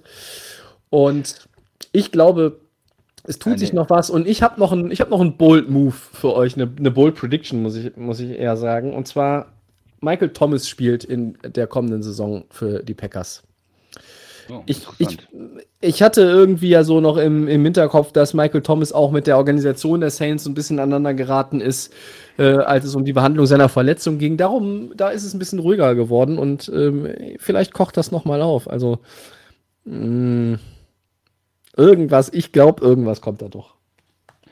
Ja, vielleicht noch ein, zwei Kommentare. Also danach ging es weiter, so zweite, dritte, vierte Runde typisch. Auch sie haben da äh, Guards genommen äh, oder Tackle, O-Line Prospects, sagen wir mal, die in der, im College Tackle gespielt haben, die in der äh, NFL wahrscheinlich eher Guard spielen. Ja, mhm. viel, viel Erfolg gehabt in den letzten Jahren oder äh, in den letzten Jahrzehnten auch mit äh, O-Line insgesamt, viele Spieler selber gedraftet, entwickelt. Ähm, und das ja, führen sie ja fort. Ne? Man hat da ähm, auf Right Tackle eine offene Position, vielleicht spielt Jennings, dann hat man vielleicht wieder auf Guard eine offene Position und kontinuierlich wird die O-Line eigentlich immer jung gehalten und werden da neue Spieler, Konkurrenz reingebracht. Diesmal dritte, vierte Runde. O-Liner genommen ist, ist gut. Und ähm, ja, Receiver, dieser, dieser Trade dann in der zweiten Runde, man gibt beide Second-Round-Picks ab. Ähm, das ist viel, um da in der, in, der, in der zweiten Runde hochzutraden. Ich hätte mir gewünscht, es ist natürlich irgendwie der Drittrunden-Pick ähm, oder man kriegt wenigstens noch wieder was zurück, einen Drittrunden-Pick äh, oder Viertrunden-Pick zurück von den äh, Vikings. Auf der anderen Seite kann man nicht beides haben. Man kann nicht immer sagen, die sind nicht aggressiv genug, die traden nicht hoch, äh, die holen sich keinen Receiver und dann traden sie hoch und dann ist man mit dem, ja, nicht damit einverstanden, dass man auch was abgibt. Ne? Sie haben keine zukünftigen Picks abgegeben. Sie haben wirklich alles nur mit dem Draft gemacht, den sie jetzt haben. Ja. Und haben dann gesagt, in der zweiten Runde anstatt zwei Spieler gehen wir da hoch und nehmen den Receiver, der vielleicht noch das Potenzial hat, der ähm, ja, Nummer 1 Receiver vielleicht irgendwann mal zu werden, den, den holen wir uns da. Und damit haben sie drei Picks, die am Ende der ersten beziehungsweise am Anfang der zweiten Runde dann sind, die dann hoffentlich auch einen ja, Impact haben direkt äh, im ersten Jahr. Ja, mhm. sammeln, haben noch ein paar andere Receiver dann ähm, in, der, in der vierten Runde noch einen Wide Receiver genommen, am Ende in der siebten Runde noch einen, versuchen auch das Special Teams ein bisschen zu verstärken. Das war so die Draft-Strategie. Kein Pass Rusher, kein Tight End. Ja. Aber ja, in der, in der fünften Runde ein Outside-Linebacker, ja, der, ja, okay, der kann vielleicht noch dritter oder vierter Outside-Linebacker spielen, aber jetzt keinen kein hohen Pick für einen Pass-Rusher und keinen Tight End, sollte ich vielleicht besser sagen. Ja, so ist es. Was Ja. war bei den Rams los, Tobi? Hatten die überhaupt irgendeinen Pick? Ja, die sind dann äh, mit Pick 104, äh, Kompensationspick der dritten Runde, auch mal eingestiegen. Ich meine, sie hatten natürlich den Draft schon gewonnen, alleine mit ihrem geilen Drafthaus wieder. Ja, das äh, war so ein, ein Showstealer, aber ich finde, sie haben Draft gewonnen, weil du der Super Bowl-Champion bist. Deswegen Eben. hast du schon den Draft gewonnen. Eben, das, auch damit, damit hast du den auch gewonnen. Erst mit dem Haus und dann mit dem mit der Meisterschaft. Also die Reihenfolge muss man ja einhalten. Ich finde, die Rams haben vernünftige Picks mit den Ressourcen, die sie hatten, dann getätigt. Ähm, an 104 sind sie mit Logan Bruss, einem Offensive Tackle, der dann wahrscheinlich eher Right Guard spielen sollte, ähm, aus Wisconsin. Das finde ich einen guten Pick gewesen. Äh, richtig gut finde ich in der fünften Runde Kyron Williams, den Running Back von Notre Dame. Den habe ich ein paar Mal äh, sehr intensiv tatsächlich beobachtet, weil äh, da ja auch äh, Alexander Ehrensberger, ehemaliger ähm, Spieler der ähm, TFG Typhoons, also der Schülermannschaft des Theodor Fliedner Gymnasiums hier in Düsseldorf, der ist ja in Notre Dame. Ähm, und da habe ich Kyron Williams dann auch äh, in, in vielen Highlights, auch bei dem einen oder anderen Live-Spiel gesehen. Das ist in der fünften Runde fast schon ein Stil. Das ist ein, ein Running Back, der, den du bei allen drei Downs einsetzen kannst. Ähm, und der hinter Cam Akers und Daryl Henderson ja, äh, sich, sich vielleicht äh, da noch ganz gut entwickeln kann. Es spricht jetzt nicht mehr wahnsinnig viel dafür, dass sie Sonny Michel doch noch weiter äh, signen werden, sondern ähm, dann halt die, dann haben sie ja immer noch als Nummer 4 Jake Funk, das ist ja auch ein Rookie aus, aus, dem, aus der Vergangenheit. Ähm, und im Endeffekt ist auch bei Daryl Henderson eher so, naja, hm, also wird man den dann bezahlen, wenn der Rookie-Deal ausläuft? Äh, unwahrscheinlich. Also sucht man hinter Cam Akers vielleicht die langfristige oder länger mittelfristige Nummer zwei. Und da könnte ich mir vorstellen, dass Kyron Williams in diese Rolle hineinwachsen kann. Ähm, und was die Rams halt auch noch als, als Trade, der natürlich jetzt irgendwie überhaupt nicht in die Kategorie AJ Brown oder Marquise Brown passt, aber sie haben Troy Hill äh, aus Cleveland zurückgeholt, der dummerweise natürlich durch das Jahr in Cleveland den Super Bowl Run mit den Rams verpasst hat. Er war vorher lange bei den Rams. Jetzt kommt er wieder zurück. Ähm, ein weiterer Grund für Hashtag Run It Back. Ähm, aber da hat man einen Fünf-Runden-Pick an Cleveland ähm, verladen und dann, ja, so hat man Troy Hill dann nochmal zurückgeholt. Und das ist halt auch etwas, wo man sagt, neben Ramsey, du brauchst noch ein bisschen Help auf Corner mit Rochelle und so. Das ist halt vielleicht nicht alles ausreichend. Auch nicht schlecht der Move. Insgesamt, die Rams haben ihre Karten gut ausgespielt.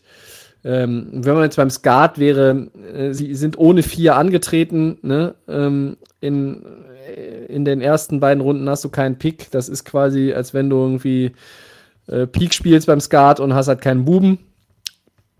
Äh, und nach dem Ass hatten sie auch nur noch die Dame vielleicht ähm, und, und dann der, der Rest war Schrott. Aber sie, sie haben das irgendwie ordentlich gemacht. Ähm, und da war ich jetzt nicht unzufrieden. Genau, ja. Was mir aufgefallen ist, viele in der Secondary ähm, versucht zu verstärken, zwei Corner, zwei Safety gezogen. Natürlich alles Late-Round-Picks, aber die Rams, das muss man ja sagen, bei allem äh, Fuck the Picks und mh, Ja. äh, wir, wir traden die ganzen First-Round-Picks weg und wollen dafür Stars haben und etablierte Spieler. Haben sie ja oft in der zweiten Hälfte des Drafts mit ihren Picks dann noch Spieler äh, gefunden und das braucht man ja immer auch wieder, diese jungen, günstigen Spieler, die diese Stars dann ähm, ja, rund machen, die das Team ähm, vervollständigen und äh, das haben die Rams geschafft in den letzten Jahren und ja, bin gespannt, wie der Draft einschlägt. Ähm, hat für mich erstmal Sinn gemacht, soweit, was sie, was sie gemacht haben mit der, den der Ressourcen. Viertrunden-Pick. Ja, der Viertrunden-Pick, der Kobe Durant, äh, South Carolina Ja. State, der, der Corner. Äh, das könnte so einer sein, der sich dann, äh, dann noch entwickelt. Aber bei den Rams, auch da, ähm, liebe Freunde äh, des eiförmigen Schweinsleders, ich glaube, dass da ist auch noch nicht das letzte Wort gesprochen äh, in dem Roster mit Blick auf die neue Saison. Also es gibt ja nun mal noch einen Haufen Free Agents, die ohne Vertrag sind. Es gibt auch noch die Möglichkeit, dass halt Leute irgendwo entlassen, getradet werden. Klar, die Rams haben keine Picks, um irgendwie Stars anzulocken, aber ähm, sie finden halt immer Wege. Und äh, du hast halt einen Bobby Wagner dazu bekommen und du hast halt auch generell in der Free in der ersten Phase der Free Agency mit Allen Robinson irgendwie es clever gemacht. Klar, du hast auch Leute verloren. Du hast deinen dein jahrelangen Panther, ist auch ein Leader im Lockerroom verloren. Du hast äh, den F-Tackle verloren, du hast auch Robert Woods abgegeben, aber ähm, ja, bis jetzt äh, sieht das Roster eigentlich äh, gut aus, um in der NFC einen, einen, weiteren Run zu starten. Und wie gesagt, mir hat der, der Draft auch mit den Ressourcen, die sie hatten, einfach gefallen. So, jetzt zum Abschluss, Christian, welche Teams sind aus deiner Sicht die Gewinner des Drafts und gibt es auch echte Verlierer äh, des Wochenendes in Las Vegas oder ist halt ein Gesamt-C als, als Draft-Grade dann eher schon das Schlechteste? Ja, Gewinner, man hat das Gefühl, Baltimore, ja. wie, wie so häufig, da, bei denen läuft es irgendwie immer. Den fallen Spieler zu, die sammeln die aber dann auch ein, die machen nichts Verrücktes. Hamilton sollte als Safety da richtig gut einschlagen, gerade in so einem Team, was sich immer auch über die Defense, Hard-Hitting ähm, definiert und ja auch gutes Safety-Play immer, immer hatte in den letzten Jahren. Von daher sind da, glaube ich, alle irgendwo begeistert und, und Linderbaum, ja, Center ist jetzt nicht ähm, vielleicht direkt so wie, wie Left Tackle oder sowas, aber einen guten Center zu haben, der äh, auch mit dem Quarterback richtig zusammenarbeitet und ähm, Protection verschiebt, auch extrem wichtig. Und wenn man dann Top Center abgreift und der für einen dann zehn Jahre startet äh, oder zwölf, ja, ist das, ist das auch äh, richtig, richtig gut. Ne? O-Liner können ja auch lange äh, in die 30er reinspielen, wenn sie, wenn sie fit bleiben. Und mhm. dann da kommen dann auch so Picks äh, zu wie den Outside Linebacker, Pass Rusher, äh, Oyabo. Ja, ja fand ich einen Stil in der zweiten Runde schon fast. Ne? Mhm. Travis Jones als Defensive Tackle, auch, auch massiver gut. Typ. Ja. Also da haben die schon die, die First-Round-Picks und die, die weiteren Zweit- und Drittrunden-Picks richtig, ja, aus Sicht was man so an Spielern vorher hatte, wo man sie einschätzt, passte das bei den Ravens schon sehr, sehr gut. Einzige, was man vielleicht kritisieren kann, ja, sie haben Hollywood Brown nicht ersetzt. Sie mhm. setzen dann sehr auf, auf Bateman als Receiver, den Rookie vom letzten Jahr. Naja, die, die, die äh, Pässe von Lamar Jackson fallen lassen können auch andere. Also, ne? Äh, ja, äh, Ravens für mich auch ein Gewinner. Ich fand auch den Draft der Chiefs gut. Da gehen die Meinungen vielleicht ein bisschen insgesamt auseinander, aber äh, weil sie mit McDuffie da haben sie nochmal einen Move, Move gemacht, um den, den Cornerback zu holen, der dann noch als Bester auf dem Board war. Klar, Stingley war weg und auch ähm, Source Gardner waren ja weg. Ähm, Kalafdis, der Edge Rusher von Purdue, fällt ihn, gut, ne? fällt ihn dann auch noch zu. Hätte ich auch gedacht, dass die Packers ihn vielleicht nehmen in den ja, 20ern. Genau. Ja, und, und dann hast du halt Sky Moore als äh, Receiver äh, von Western Michigan in der zweiten Runde geholt, spät in der zweiten Runde, wo halt auch ja der, da auch schon einige Receiver weggegangen sind und, und du dann dachtest, ja, okay, die Chiefs wären vielleicht auch in der ersten Runde, wenn noch jemand da gewesen wäre, interessiert gewesen. Ich hätte auch äh, so Leute wie Pickens oder Watson bei den Chiefs mit, mit dem 30. Pick, also dem zweiten First-Round-Pick, am ersten Tag noch irgendwie auf dem Zettel. Und dann holst du noch Brian Cook, den Safety von Cincinnati, das ist dann auch noch mal, ähm, ja, mit, mit einem Zweitrunden-Pick, also die hatten ja zwei First-Round und zwei Second-Round-Selections, das fand ich schon ganz gut. Aber für mich ähm, einfach, weil man es nicht gewohnt ist, die New York Jets, das ist für mich halt auch irgendwie ein Gewinner, ja. Die haben, wir haben ja natürlich schon über die erste Runde der Jets gesprochen. Ähm, du gehst halt mit ähm, Sauce Gardner und Garrett Wilson, dann Jermaine Johnson, aber du holst in der zweiten Runde dann auch noch Brees Hall, äh, den Running Back Iowa State, der jetzt ein äh, schönes Backfield mit Michael Carter bilden könnte. Ähm, also die Jets, ja, jetzt gilt es halt äh, an, an den Punkt zu gehen, den der Christian gesagt hat. Ne? Ähm, die Jets draften, wenn sie dann mal gut gedraft, gedraftet haben, haben sie die Spieler nicht richtig entwickelt, weiterentwickelt und die sind dann irgendwie so ein bisschen auf der Strecke geblieben. Das gilt es jetzt mal zu widerlegen und dann äh, kann man, glaube ich, in New York mh, hm, einen Schritt mal nach vorne machen. Was man dieses Jahr nochmal sagen muss, es gab viele Teams, die hatten zwei First-Round-Picks. Es gab ja. viele Teams, die hatten überhaupt keinen First-Round-Pick. Und äh, da so den Draft zu vergleichen und zu sagen, Gewinner, Verlierer, ist halt schwer. auch extrem schwer. Klar, äh, die Teams, die zwei First-Round-Picks, zwei Second-Round-Picks hatten, äh, haben talentiertere Spieler bekommen als die Teams, die erst irgendwann in der dritten Runde angefangen haben zu picken.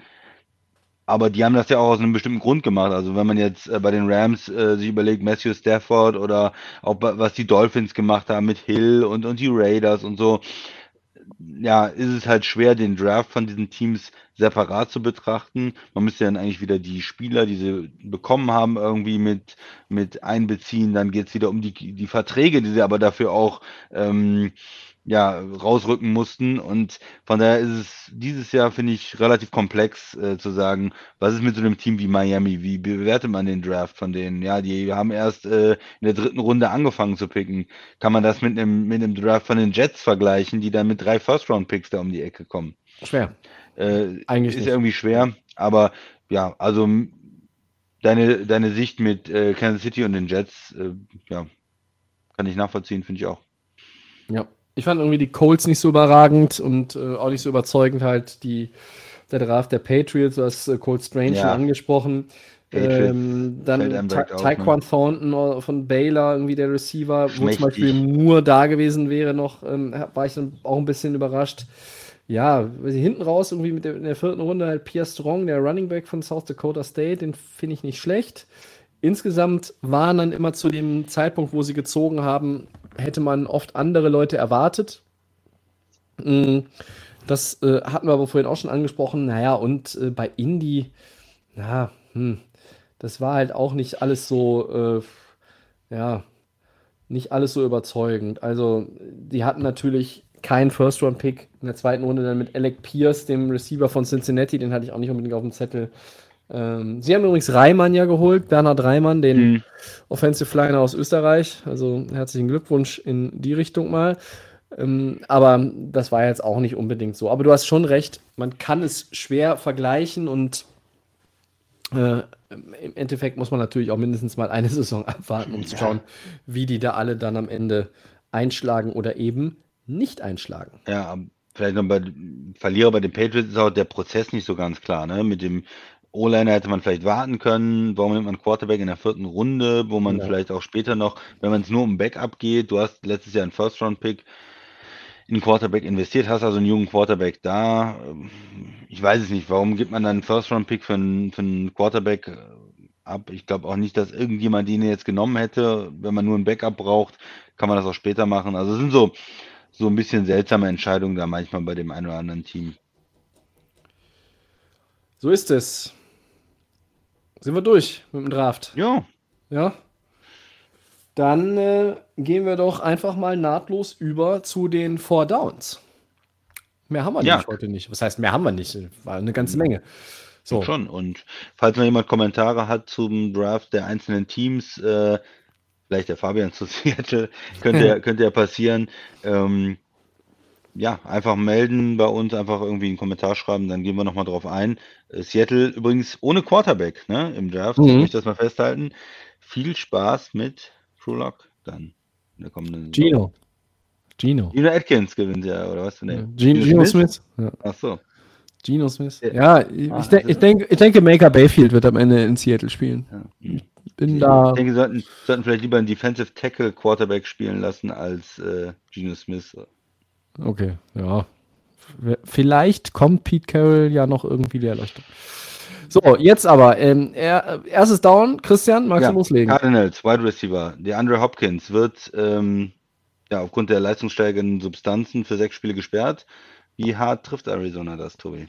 Gar nicht, weil sie haben ja Marquis Hollywood Brown geholt. Nein. Äh, ah, nee, also Hopkins äh, zeigte sich, äh, ich zitiere, schockiert und verwirrt. Er wüsste ja gar nicht, wie das hätte passieren können oder wie das passiert ist. Hm, naja, okay. Er ist in Woche 7 erst wieder da und es ist ein schwerer Verlust für Arizona. Hopkins ist nun mal ganz einfach einer der besten Wide Receiver in der National Football League und er fehlt. Und er wird auch einige Fantasy Drafts äh, maßgeblich beeinflussen. Also einfach für Arizona schlecht ja, einfach schlecht, so einen Top-Receiver zu verlieren. Und mit den Wide Receivers, die sie jetzt schon vor der Saison verloren haben, ne? du hast Christian Kirk angesprochen. Ja. Ja, ist nicht gut. ist es, ja, der, der ist nicht gut, äh, oder der ist für das Gehalt nicht gut, muss ich sagen. Aber auch, trotzdem. Er ist auch für 5 Millionen nicht gut, finde ich. Ah, egal. Ja, aber ist natürlich für Arizona jetzt ein äh, bisschen schwieriger. Und ein Team, wo man schon ein paar Fragezeichen hat. Mal gucken, ja. wie es da weitergeht. Ja, kann ich ja sagen. Starten 6-1 und äh, sind dann am Ende 8-9. müssen äh, erstmal Kyler Murray 300 Millionen Dollar geben, damit er da langfristig bleibt. Ja. Ja, ob der da immer noch nach der Saison. Ah, egal. Äh, zweites Down. Die Saints, Christian, verstärken ihre Secondary mit dem Honey Badger. Tyron Matthew, der Safety, bekommt einen Dreijahresvertrag über 33 Millionen US-Dollar. Ein guter Deal für beide Seiten? Ja, für mich schon. Ich glaube, er will ja nicht bei einem Rebuilding-Team oder sowas spielen. Die Saints sind immer noch davon überzeugt, sie können in die Playoffs kommen, auch mit diesem Fragezeichen Quarterback.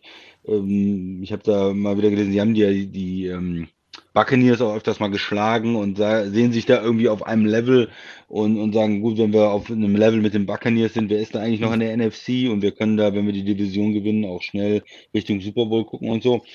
Klingt alles sehr selbstbewusst für mich und vielleicht ja. auch nicht ganz korrekt, aber äh, ich denke, es ist für beide Seiten okay, oder? Also das äh, macht sich ja dann zu 11 Millionen im Jahr und er ist ein Top-Safety.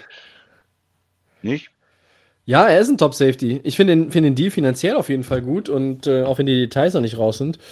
Ähm, 13 Interceptions in den vergangenen drei Saisons. Das ist also das, was sein Quarterback in drei Wochen so wirft. Ja? Ähm, Nee, also äh, Matthew, ja, habe ich gesagt, ich weiß. Ich wollte nein, nur deine Reaktion äh, eigentlich. Äh, ich, ich finde, der steht der Saints Defense ähm, gut zu Gesicht. Matthew hat immer noch eine Menge Football im Tank und ähm, hat Erfahrung, bringt Klasse mit und finde ich gut. Marcus Williams ist ja auch weg, also da hat man dann auch mal jetzt ein Replacement, ne?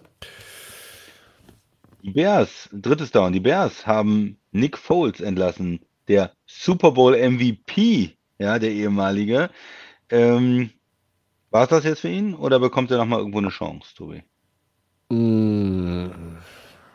Ich schmeiß wieder den Grill an. Und äh, zu Jalen Hurts lege ich auch Nick Foles, die alte Bratwurst.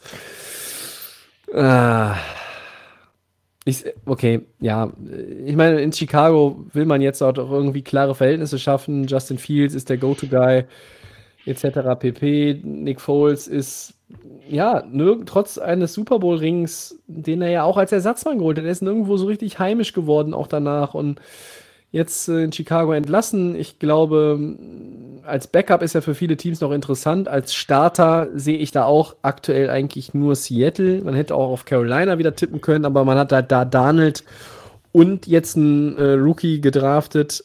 Und ich glaube, die Teams, die dann einen Rookie noch gedraftet haben, die, da kommt auch er als, als, als Backup dann einfach nicht in Frage. Und ähm, Starterposition, ja, vielleicht als Seattle, aber pff, ne? also Foles kommt jetzt so als neue Komponente noch in dieses äh, Mini-Domino der Quarterbacks. Das große Domino ist ja schon längst umgefallen, aber wir reden immer noch über Garoppolo, wir reden auch über Baker Mayfield, wir reden jetzt auch über Nick Foles wer, wer wird ein Starter? Äh, alle wollen Starter sein. Nick Foles wird nur ein Backup sein. Die anderen würden gerne starten. Also mal schauen, wie sich das irgendwie ausgeht. Aber ähm, Nick Foles. Er sollte auch kein, nein, er sollte gar kein, äh, gar kein Starter sein. Also er äh, ist der geborene Backup. Er soll irgendwo Backup sein. Und dann, Backup. ja, dann kommt er irgendwann rein, wenn ein Starter verletzt ist. Dann kommt er rein und gewinnt dir drei Spiele und führt dich zum, zum Super Bowl. Also Foles Backup super.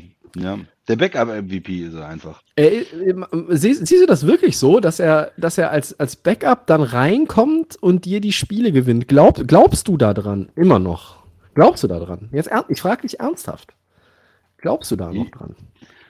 Ja, ich glaube, ja, also in glaube, Chicago, wenn, wenn, wenn ein Spieler das schon mal geschafft hat in einem Team, gut, das kann man natürlich dann nicht immer vergleichen, wie diese Teams dann aufgebaut sind und so, aber es ist doch eine gewisse Hoffnung da, wenn du ähm, ja, weiß ich nicht, Patrick Mahomes hast bei den Chiefs und äh, der verletzt sich und du hast Nick Foles ja, als Backup, dann sagst du doch, hm, wir sind, wir sind, äh, weiß was ich, dann in dem Fall gerade 11-4 in der Saison und ja. die Saison ist nicht verloren. Wir haben, wir haben 11-7. Ja. ja, und dann gehst du mit 11-7 noch so gerade, schlitterst in die Playoffs. Ähm, 11-7? Nee, kann ja gar nicht sein, 11-6. Ja. Ähm, 11-7. Ja, guck mal, 11-7, da hast du das Playerspiel schon verloren. So, nämlich. Dann bist du 11-7. So, also Nick Foles, Christian, in den letzten drei Jahren bei Chicago waren es zwei und eins in Jacksonville. Habe ich, hab ich für dich noch die Zahlen aufgelegt. Ja, er hat zwölf Spiele. Sind auch nicht die besten Teams, muss man sagen, Tobi. Ja, aber zwölf Spiele gestartet, drei Siege, neun Niederlagen. Also erzähl mir nicht, der kommt rein und gewinnt dir die Spiele. Ja, der, der Ja. hat so viel gestartet. Das ist nicht sein, sein Stil. Ach so. Ja, der Ja, der muss reinkommen. Ah ja, okay, verstehe. Ja, okay. Vielleicht für die Rams auch als Option, wenn Messi Stafford sich Hatten wir alles schon. Das ist, eine, das ist eine gelbe Karte. Das ist eine gelbe Karte und das nach anderthalb Stunden Podcast hier noch. So ein, das war ein, ein wirklich dirty, dirty Hit war das, ja, um in der Footballsprache zu bleiben. Viertes und letztes Down, äh, abseits der eigentlichen Picks. Was ist dir denn so noch während und rund um den Draft besonders aufgefallen? Vegas ist doch geil für einen Draft, fand ich. Also diese ganze Einleitung am Anfang mit ähm, Spielen und, und Gamble und welche ne, die, die Teams spielen um, um die Picks und um die ne, müssen ins Risiko gehen und versuchen, diese, diese Spieler dann äh, für sich zu draften, wo ja immer dieses Risiko mit bei, dabei ist und auch für die, für die Spieler selber äh, ist es so ein bisschen wie ein, wie ein Glücksspiel, wie ein Roulette. Wann werde ich gezogen? Setze setz ich mich da hin in den Green Room? Ähm, wo komme ich hin? In welche Situation auch? Ähm, das finde ich, hat sie ganz gut gemacht am Anfang und Mhm. äh, Du nicht, Tobi, bist du total kritisch. Ich fand Vegas nicht schlecht als, äh, als Ort, um so einen Draft zu halten. Ne? Ich fand es gut. Deine Meinung? Ja, eigentlich hast du, hast du schon recht. Es ist ein äh, gut, um den, um den Draft ähm, durchzuführen. Letzten Endes, seit das rumgeht, jede Stadt, jeder Ort macht natürlich noch irgendwie was draus. Ähm, Vegas ist, äh, das ist toll, aber irgendwie ein Intro basteln, wo es irgendwie um Glücksspiel geht, das kann auch aus dem vorletzten oder äh, drittnächsten James Bond-Film sein oder äh, weiß ich nicht. Ähm, das, das kannst du machen. Ich finde, vielleicht lag es auch an Vegas. Ich finde aber mittlerweile, und ähm, das war jetzt noch ein bisschen mehr, aber es war auch in den letzten Jahren schon mitunter so, ich finde, es ist ein bisschen zu viel Show, ein bisschen zu viel Hype. Und ich finde, es ist zu viel Gekreische im Publikum, wenn ich halt, da- dann sind die Cowboys dran, dann sehe ich irgendwelche äh, äh, tätowierten, bemalten Cowboys-Fans in irgendwelchen Kostümen, dann sind die Bills dran, dann sehe ich irgendwie Leute, die äh, zwei Minuten unentwegt nach dem 17. Äh, Anhäuser Busch irgendwie Bills Mafia, Bills Mafia in die Kamera rufen. Das ist einfach mega nervig zu gucken, finde ich. Vielleicht bin ich auch zu alt mittlerweile. Kann ja sein. Könnte sein, ja. Okay, Aber, sein. ne, ähm, und ich finde auch zu viele verschiedene Leute verlesen dann da irgendwie die Picks, das nervt. Also in dem Jahr, als Godell irgendwie aus dem, in dem Pandemiejahr den, aus, dem Sessel da alles vorgelesen hat, das war irgendwie. Ja, ich meine, warum den, den, das, das Verlesen des Picks, warum müssen da, da waren MMA-Fighter dabei, da waren WWE-Superstars dabei, da waren Schauspieler dabei, da waren Comedians dabei, da waren Moderatoren vom NFL Network wie Kyle Brandt dabei. Die Krönung für mich war der ehemalige Vikings Running Back Ed Marinaro, der erstmal seine Lebensgeschichte erzählt und dann von einer Produzentin darauf aufmerksam gemacht wird, indem sie auf die Bühne kommt und die Führungskamera das ja auch noch einfängt. Er solle doch jetzt bitte die verdammte Karte vorlesen, nachdem er zweieinhalb Minuten irgendeinen Scheiß erzählt hat, wo ich mir denke, Leute, das ist ja schön, dass ihr eure altverdienten Spieler da auch noch irgendwie einbindet und ich bin zum Beispiel ein großer Fan davon, wenn irgendwie Kinder aus Jugendfootballprogrammen da mit dem Commissioner auf der Bühne stehen, etc. pp. Ja, alles geil.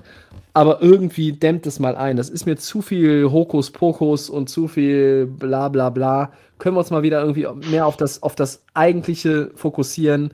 Fände ich mal irgendwie wieder ganz gut. Das hat mich schon extrem angenervt dieses Jahr. Ähm, andererseits, es gibt auch coole Momente. Ähm, Sam Prince, äh, der junge Mann, Make-A-Wish Foundation, der eine Herztransplantation hinter sich hat, der hat den Giants-Pick von äh, Kayvon Thibodeau verlesen, Ja. äh, hat das richtig cool Ja, gemacht mit dem. Commissioner, hat dann auch hart mit Thibodeau abgefeiert, der auch da richtig gut drauf reagiert hat. Äh, Und dann an einem anderen Tag konnte er, durfte er noch das Set von NFL Network besuchen und hat dann da kurzzeitig Rich Eisen auf dem Stuhl des Anchorman ersetzt. Also, und das auch wirklich äh, sehr, sehr gut, ähm, sehr, sehr gut gemacht. Und äh, das sind dann so Sachen, die mir auch als Zuschauer Spaß machen. Aber ein Ed Marinaro, der dann da irgendwie drei Minuten über, weiß ich nicht, alte Zeiten sinniert und seine Lebensgeschichte nacherzählt, nee, haut mir ab mit so einer Scheiße. Okay. Das war ein ausführliches viertes Down zum Abschluss. Christian, haben wir noch irgendwas vergessen, irgendwas verdreht, was dir noch jetzt im Nachhinein äh, aufgefallen durch den Kopf gegangen ist? Oder sind wir. Nö, find's Soweit okay. sind, Sind wir, wir durch. sind wir durch. Wunderbar. Dann können wir an dieser Stelle sagen, vielen Dank fürs Zuhören. Vielen Dank, Christian. Gerne. Das war Episode 221 von Delay of Game, der Football Podcast. Den Podcast findet ihr wie immer bei SoundCloud, Apple Podcasts, Spotify und den geschätzten Kollegen von. The Fan FM. Ist richtig. At NFL. Das ist unsere Kontaktadresse bei Twitter und bei Facebook. Delay of Game unterstrich Podcast ist unser Ad bei Instagram. Und nächste Woche gibt es Episode 222. Mal gucken, was es so für Headlines gibt. Aber wir werden auch kreativ. Die Sommerpause ist noch ein Stück weg. Bis dahin wünschen wir euch eine gute Zeit. Wir sind raus. Ciao.